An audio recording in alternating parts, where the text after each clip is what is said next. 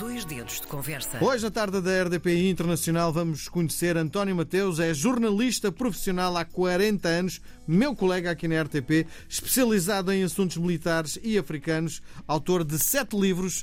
O mais recente chegou aos escaparates há muito pouco tempo, chamado Zona de Impacto. António, boa tarde. Bem-vindo ao melhor de Portugal na RDP Internacional. Vamos começar pelo princípio. Mas mesmo, mesmo lá pelo princípio, como é que foi que um dia decidiu que queria ser jornalista, que o jornalismo era o seu caminho?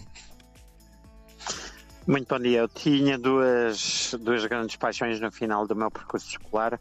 Uma era ir para a medicina, sempre tive a, paixão de ajudar outras pessoas uh, nessa frente, pela, pela frente da saúde. A outra era a escrita. Eu sempre tive grande facilidade de escrita, devorava literalmente livros desde pequenino e o jornalismo foi uma porta que se abriu nesse sentido, contar histórias, aprender, aprender com os outros, aprender com outras culturas e foi isso que me arrastou para o jornalismo. Sim. Mas que tirou moeda ao ar na altura da escolha? Sim, eu vou para a medicina ou vou para o jornalismo? Não, fiz as duas ao mesmo. Eu era, apesar de, de ser da altura média, praticava desporto de alta competição em rugby. Uh, a minha área era mesmo o desporto, a área de lúdica, uh, mas gostava de escrever, como, como me referi. E, um, e comecei a fazer as duas ao mesmo tempo. Foi um desafio feito na altura por um jornalista de desporto. Se eu não queria escrever sobre rugby, um, e foi pela porta do rugby que eu me infiltrei dentro das redações. Uhum. Estar dentro de uma redação é, como sabes, uma paixão. Sim. Tornou-se o mais jovem jornalista de sempre a chefiar uma delegação de agências internacionais de notícias. Isto é um talento incrível, não é? O talento para já ou é uma pessoa muito organizada? António. Guarda que me tem valido depois, ao longo das, das, destas quatro décadas, em zonas de, de conflitos que eu percorri e continuarei a percorrer enquanto for jornalista. Um, porque esse anjo da guarda fez-me a certa altura numa, na redação ver que tinha sido afixada uh, o, uh, um anúncio de concurso para a delegação uh, na altura da agência Luz em Maputo eu, para minha surpresa, ah, ganhei. Ganhei por falta de comparência. Não tive qualquer mérito. Eu costumo rir-me disso, ah, porque fui o único elemento da redação suficientemente louco para, naquela altura, me candidatar a ir para Maputo. Maputo, na, na década de 80, estava longe de ser um lugar atrativo uh, para vos da, da, dar ideia. A, a televisão funcionava poucos dias da semana, poucas horas, e com base em cassete de vídeo. Um, rádio quase não havia, havia rádio em onda curta, onda média. Um, para um jovem que eu tinha na altura 26 anos, pouco ou nada havia de atrativo. Uh, não fosse uh, mergulhar na sociedade moçambicana. Uh, e, é, e esse sim foi o meu grande fascínio na altura. Sim. Apesar do país viver atravessar uma guerra civil uh, que tornava insuportável. Agora perdeu. Do território moçambicano, uh, apaixonei-me por Moçambique facilmente. Sim. O que é que atrai mais na profissão? Atrai-me o que é diferente de mim, atrai-me quem, quem tem um olhar diferente sobre as mesmas, as mesmas questões, sobre sobre a forma de estar na vida. Há pessoas que olham para o pensamento divergente como uma ameaça. Eu vejo como uma oportunidade de me prolongar, uh, até porque quando nós lidamos com pessoas que pensam de forma diferente da nossa, das duas uma, ou convergimos nelas ou reforçamos os nossos argumentos. Uh, nunca tive repulsa por quem pensava de forma completamente oposta à minha, quer em termos ideológicos, desportivos ou qualquer outro que fosse. Uhum. Bom, porque olhando para o currículo do António, há muitas situações de cobertura de guerra. Isso é uma coisa que o atrai também muito, não? Atrai-me porque, para já, eu sou neto e filho de militares. Fiz o liceu todo no colégio militar e mesmo um, o meu percurso na altura, eu pertenço aos frutos de, da década de 60, em que nós, por exemplo, eu que era aluno do Colégio Militar, eu sabia que quando chegasse. Aliás, estava a, a tornar mais estreito este túnel. Todas as pessoas da minha idade um, sabiam que quando chegasse à universidade ou iam cumprir serviço militar e na altura para, para a guerra colonial, ou então uh, a única forma de escaparem a isso, uh, sem ser por cunhas, claro, uh, seria um, prolongarem a sua atividade académica completando uma licenciatura. para mim, ir para a África era um passo natural, mas que também me fascinava. Uhum. E eu nunca tive medo físico de coisa nenhuma. Um, Preparo-me para as coisas, para os desafios físicos, como faço quando vou para cenários de guerra. Um, o estar em meios intensos também possibilita ver as pessoas no seu pior, mas paradoxalmente é onde eu tenho encontrado os maiores exemplos de humanismo de pessoas absolutamente extraordinárias. Na guerra? E, e, são esses quadros. Na guerra. Uh, na guerra, para quem não vai lá como nós, uh, porque há, há, dois tipos de, de jornalismo. Uh, na cobertura de guerras. Há jornalismo sobre guerra e jornalismo de guerra. Eu diferencio as duas de uma forma muito clara. Eh, eu, eu, eu gosto de praticar o jornalismo de guerra. E o jornalismo de guerra é o quê? E como é que se diferenciam? O jornalismo sobre guerra é aquilo que nós vemos todos os dias entrar-nos pelos nossos televisores, que são pessoas jornalistas. É um jornalismo muito importante. Eu não o subvalorizo. Mas é um jornalismo feito eh, de varandas, nas proximidades de hotéis, nas ruas, em que os jornalistas que estão nesses locais nos ajudam a entender como é que é a vida nos países que estão em guerra. O jornalismo de guerra é estar mesmo no sítio onde acontece a guerra. E, e nós, por prática, os, os jornalistas que andamos na linha de combate, sabemos por experiência que os dois lados adulteram o cenário do que está a acontecer. Se nós lhes dermos tempo para isso, nós nunca verificamos aquilo que de facto acontecer, aconteceu, a não ser que estejamos lá no local antes que haja esse make-up. Sim. Percebi pelas palavras que medo é algo que não existe no seu vocabulário. Existe, eu não diria. Como é que é, vou explicar isso? Eu costumo dizer que não ter medo é ignorância, porque de facto, uma guerra mete medo. Só uma pessoa completamente irresponsável é que não, não, não, não terá, eh, eu direi, contenção de movimentos.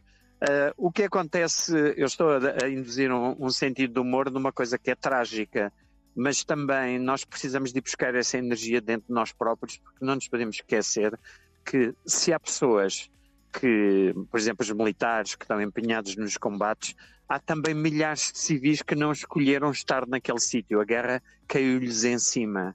E é a esses que eu dedico a minha existência. Se nós não formos lá, se não reportarmos o que está a acontecer, o mundo vira-lhes as costas e é como se eles não existissem. E a minha missão na vida, aquilo com que eu me identifico como jornalista, é não, não me preservar para nada. Eu gosto como eu digo às pessoas que eu amo, eu gosto de doar a minha vida à causa humana. E, um, e não há nada que me gratifique mais do que manter acordado uh, a urgência de dignidade humana. E é, esse é o meu foco de trabalho diário. Sim. Zona de Impacto, que livro é este? É um livro que é centrado na guerra da Ucrânia, que praticamente desapareceu do, António, guerra Israel-Hamas. Vamos só repetir, vamos Sim. só repetir. Uh, é uma guerra que desapareceu desde e a partir de deixei de ouvir. É uma guerra que desapareceu desde que se iniciou o conflito Israel-Hamas, desde a invasão do território israelita uh, no passado mês de outubro.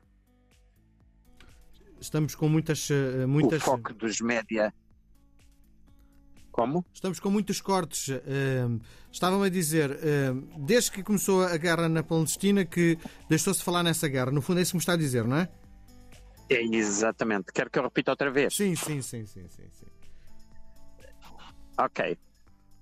Desde que começou o conflito Israel-Hamas, uh, 7 de outubro uh, passado, uh, praticamente o conflito da Ucrânia desapareceu do radar dos média, não só em Portugal, a nível internacional. Este é um livro que obviamente foi escrita ao longo do tempo um, e que acompanha as três primeiras rotações, é assim que eu lhe chamo, que fiz naquele país com diferentes repórteres de imagem e em que eu percorri cerca de um, 40 mil quilómetros, já não, já não me lembro em rigor quantos, isso é descrito no livro ao longo dos 100 dias no total dessas três rotações. E onde eu conto aquilo que eu testemunhei exatamente na frente de combate, que é um lado menos menos familiar para a maior parte dos nossos ouvintes, como é que vivem milhares de pessoas nessas zonas de combate, pessoas que ficam para trás, pessoas que não saem dali, uh, porque é que ficam? E uh, na sua maioria são pessoas de situação extremamente frágil. São histórias humanas que nos tocam a todos. Sim. Como é que está a ser esta guerra? Esta guerra é uma guerra diferente de todas as outras que eu já cobri. Eu já, sete, já cobri sete conflitos a nível mundial nestas quatro décadas. Esta é, direi que é a guerra mais tecnológica de todas em que, em que eu já estive. A mesma guerra Israel-Hamas, eu já cobri em 2008 a guerra no Líbano e era, era muito semelhante a esta que, que se está a assistir agora em Israel, de Israel uh, sobre a faixa de Gaza, apesar desta ter muita intensidade de bombardeios a um nível de destruição brutal. Mas é, é um tipo de guerra muito convencional àqueles que eu anteriormente cobri. Diferente é a guerra da Ucrânia. A guerra da Ucrânia utiliza muito as novas tecnologias, desde uh, os nossos telemóveis como uh, meios de georreferência para os ataques, nós apercebemos como este instrumento que temos no bolso pode ser extremamente perigoso, não só para nós, como ser usado como alavanca de guerra. E, e de repente tudo aquilo que nos rodeia torna-se um perigo para nós e para a sociedade civil. Uh, para se ter uma ideia, as câmaras de segurança da rua, uh, numa cidade que normalmente são feitas para vigiar a estabilidade dessa cidade, através dos hackers, uh, é utilizada, por exemplo, os hackers russos usam as câmaras de segurança de ruas na Ucrânia para, uh, como guia para os bombardeamentos feitos a essas cidades.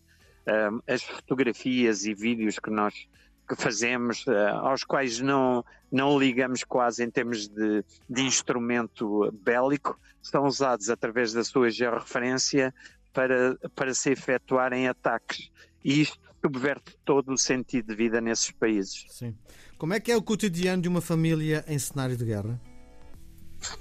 Se for muito, muito próximo do cenário de guerra, como é esse que, que nós percorremos no livro, é um cenário de sobrevivência a níveis inimagináveis para nós. Por exemplo, durante a época de inverno, que é a terceira rotação que nós fizemos, é o último terço do livro, é feito sempre dentro de um percurso em que o inverno, como sabemos, naqueles azimutos é extremamente rigoroso, com temperaturas menos 10, menos 15, menos 20 e numa situação em que uh, as forças russas apostaram como arma estratégica destruir a rede de energia.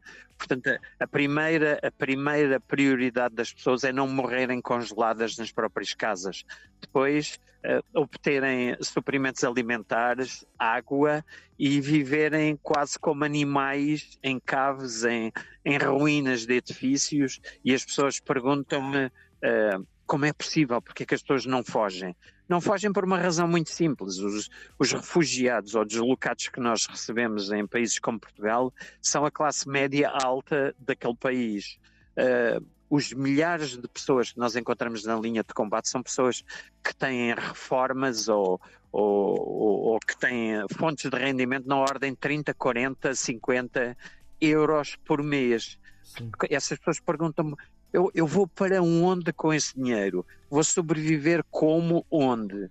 E aquilo recorda-me a vida nas nossas aldeias do interior do país, nas zonas mais pobres, no tempo da outra senhora, como se costuma dizer, em que as pessoas viviam do poço que tinham, de, das árvores de fruta que tinham, da galinha que tinham ao fundo, e, e era disso que viviam, e é disso do que lhes resta que vivem milhares de pessoas ao, ao longo da linha de combate.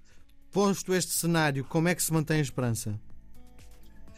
Mantém-se a esperança quando uh, a esperança é uh, o voltar a ver os entes queridos. Quando, quando nós perdemos tudo, nós agarramos a luzes que são luzes simples do nosso humanismo.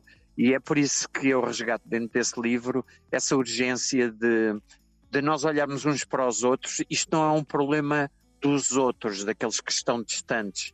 Esta é uma guerra onde está uh, em causa a dignidade humana e onde a subtração dessa dignidade nos deve tocar a todos.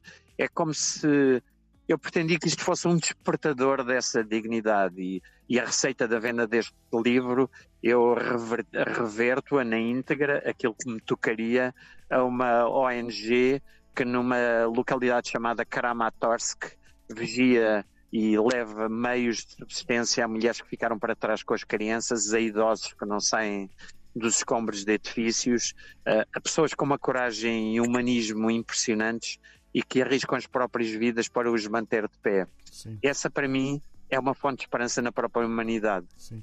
Quem é que está a ganhar esta guerra? Estão a perder os dois lados. ninguém. Eu acho que nunca ninguém ganha uma guerra. Eu não me recordo desses 40 anos de ter visto alguém, algum lado, ganhar, fosse que guerra fosse. Normalmente perdemos sempre todos. Há uns políticos que declaram que ganharam Uh, nunca ninguém se declara derrotado, a não ser aquilo que nós vimos uh, na Segunda Guerra Mundial, uh, a capitulação de um dos lados por destruição massiva ou maciça do outro. Um, aqui não está a acontecer isso. Desde o tempo do Vietnã que ninguém ganha ou perde guerras. A guerra em Angola ninguém a, a ganhou, perderam-nos. Perdeu o povo angolano essa guerra. As guerras perdem-se sempre. E, um, e a única coisa que nós podemos reconstruir sobre esse desmoronar do humanismo é que as próximas gerações não cometam os mesmos erros. Sim. E infelizmente a humanidade continua a cometê-los. Sim. É, e tem fim à vista na sua perspectiva? Nenhum, só quando eu nem vejo como é que se pode desatar este nó, porque das duas uma, ou a Ucrânia prescinde de uma fatia do seu terreno uh, voluntariamente, coisa que Imagine, imagine os portugueses a sermos invadidos pelos espanhóis e os espanhóis dizerem que querem o Algarve, o Alentejo e o Ribatejo para eles. E, e como o país é muito maior, tem muito mais recursos do que o nosso, vão-nos bombardeando, martirizando. Uh, haveria um dia em que nós dizíamos, ok, levem lá isso para a gente ter paz. Não sei, não sei mesmo. Sim. Se não viveríamos décadas nas cavernas. Sim a, a, lutar em guerrilha, não sei. O que é que mudou na sua vida depois desta experiência? Uh, olha, eu tenho 63 anos e, e tive um, uma espécie, como se costuma dizer quando nós somos avós, uh, passei a olhar para a minha existência como se eu estivesse a viajar no banco de trás do automóvel e a vida fosse no banco da frente. Uh, dedico tudo aquilo que eu faço a tentar manter acordado nas pessoas que a função de jornalismo é para nós chamarmos a atenção aos problemas dos outros. E, e redescobri, eu tenciono reformar-me daqui a três anos, se a Segurança Social o permitir, uh, legalmente, sem cortes. Quero dedicar estes últimos três anos a, a, a, que as pessoas não virem as costas.